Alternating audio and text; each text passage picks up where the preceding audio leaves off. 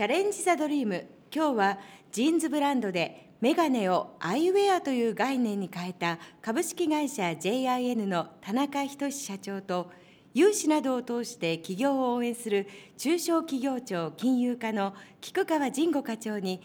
企業やイノベーション、革新をテーマにお話を伺っています。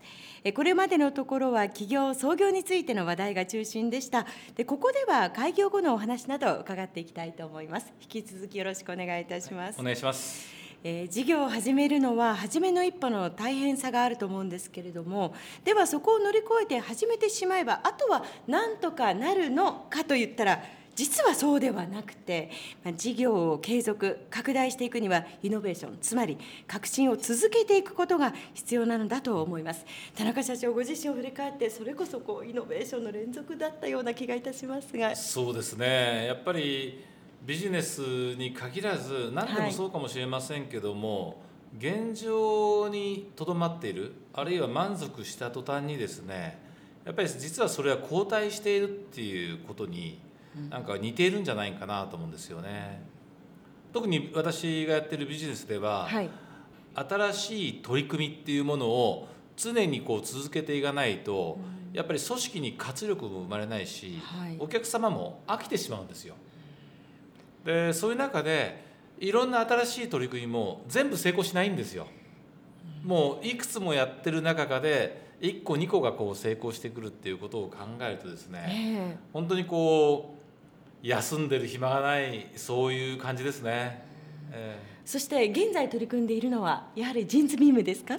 ミームはですねもう本当に眼鏡の概念をこう変えるような、うん、えー、そういう製品にしていきたいので、はい、まあ、この秋リリースするんですけどもちょっと楽しみにしてほしいなと思っています。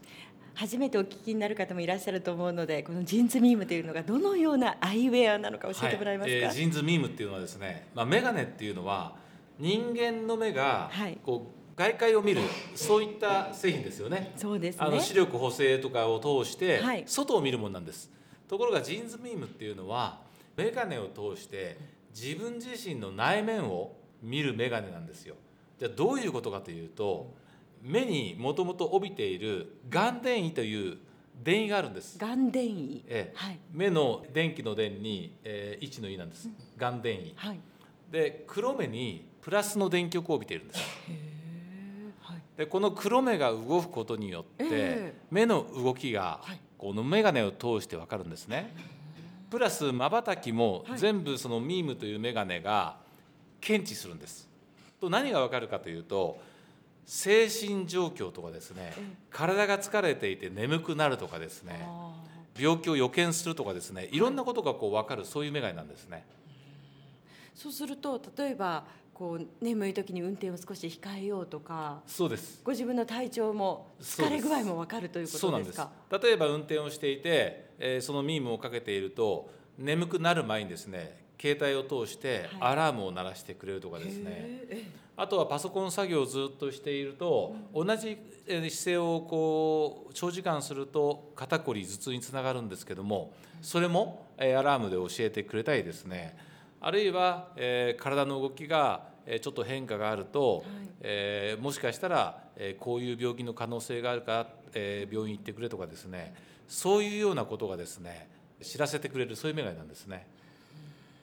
楽しみですよね。そうですね。えー、であと女性は健康ビューティーっていうと、えー、側面からもえー、使えると思います。ちょっとこれ気になりますね。どういうことですか、えー、こう精神的にも肉体的にもやっぱり綺麗になるためにはですね例えば歩き方とかも全部モニタリングして今あなたの動きは右足に重心が偏ってしまってますよとかですね。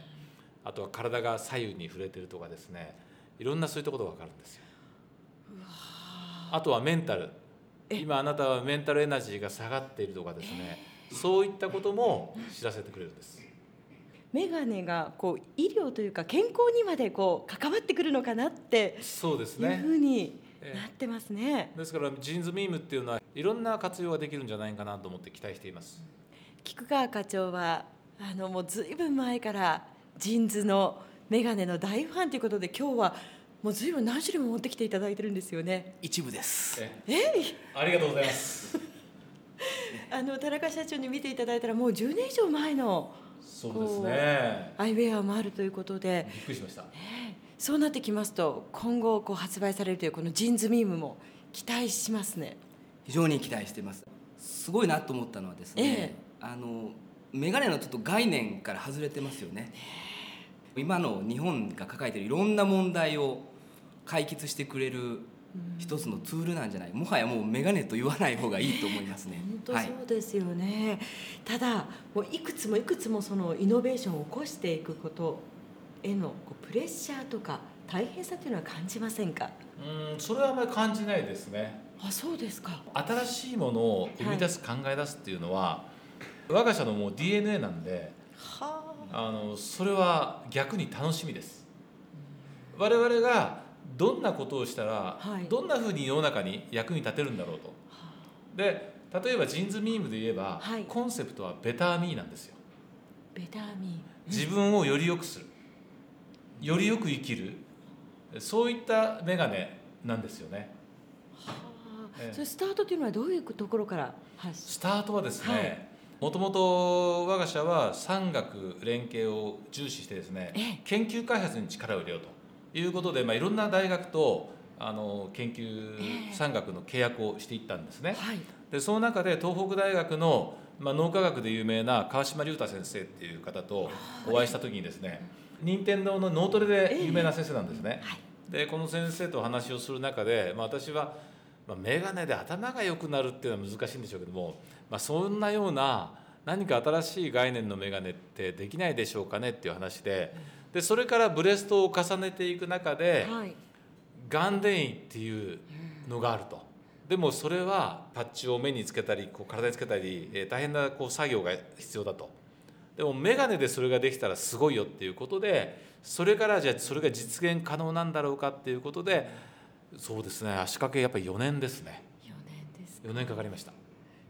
あのもちろんジーンズさんとしてみればこうファッション性という部分も考えますものね、はい。あまりこうゴテゴテしてるものだとかっこ悪いですもんね。そうですね。ですからそういった意味で本当に普通の眼鏡に見えてそれが今話題のウェアラブルであり、はい。なおかつセンシングメガネっていうことでですね、えー今年の2月あのラスベガスで CES っていうコンシューマーエレクトロニクスショーっていうのがあったんですね、はい。こう世界最大の見本市で世界中の2700社ぐらいが出展しているあのショーなんですけど展示会なんですけど、はい。そこでベストウェアラブル賞を取ったんです。すごいですね。おめでとうございありますがとうございます。そうですね。ありがとうございます。それまで Google グラスとかが比較的有名で、あのウェアラブルの世界を変えるなんて言ってましたけど、ね、また腕時計とか出てますもはい、んね、Google グラスははい。なんかこういかにもっていうこう 製品だったんで結局うまくいかなくてですね、はい。一般販売やめてしまったんですそうだったんですね。でそこに我々のそのセンシングアイウェアってことで、はい。こう自分の内面を見るっていうことをコンセプトが新しいもんですからこれはやっぱり海外の方にも受けてですねうわ。随分世界中で、えー活字になってますね。菊川課長、はい。今のお話を聞いてどのようにお感じになりました、私まあいくつか今日メガネ持ってきてるんですが、はい。その日のまあ気分だったり、うん。えー家に帰ってオンとオフとかってこう変えるんですけどそうではなくてもっとこう科学的にいろいろ変えていけるっていうことがあると非常にそのなんて言うんでしょうか納得感とかえまさにこう自分のライフが変わっていくなっていうまさにこれイノベーションだと思うんですね、人々のこう生活行動様式を変えるってまさにイノベーションだなと思います。え大きなこうイノベーションがここでまた誕生して今後がますますこう楽しみなんですけれども田中社長は起業家でありイノベーターなので田中社長のような方をモデルにしますと、まあ、イノベーターイコール起業家というふうに考えがちなんですが、まあ、実はイノベーションは起業家の専売特許ではないですし逆に既存の企業が発展するためにあるいは生き残るためにもイノベーションは必要ではないかなと思うのですが菊川課長いかがでしょうか？あのその通りだと思います。よく言われるのは例えば改善であったり、ええ。工夫であったり、はい。ちょっとした知恵だったりそういったことをやっぱり積み重ねることによってやっぱり企業が発展していく、うんでまた新しいその業態とですね結びついて、はい。また新しいビジネスをやる、まあ、我々第二創業だとかいう言い方をしてますけれども、そういったことがやはり企業がどんどんとこう持続可能って言いますかずっと続いていくためにはですねやはり常に新しいものにチャレンジをしてでそれがその断続的にこう起こっていくってこれは非常に大事だと思いますし、はい、我々もですねそういったところについてはいろいろとサポートしたいと思って政策もですね用意しています。でまたあの社長はまあまだまだお若いのでまだまだこれからだと思うんですがやはり今次の世代に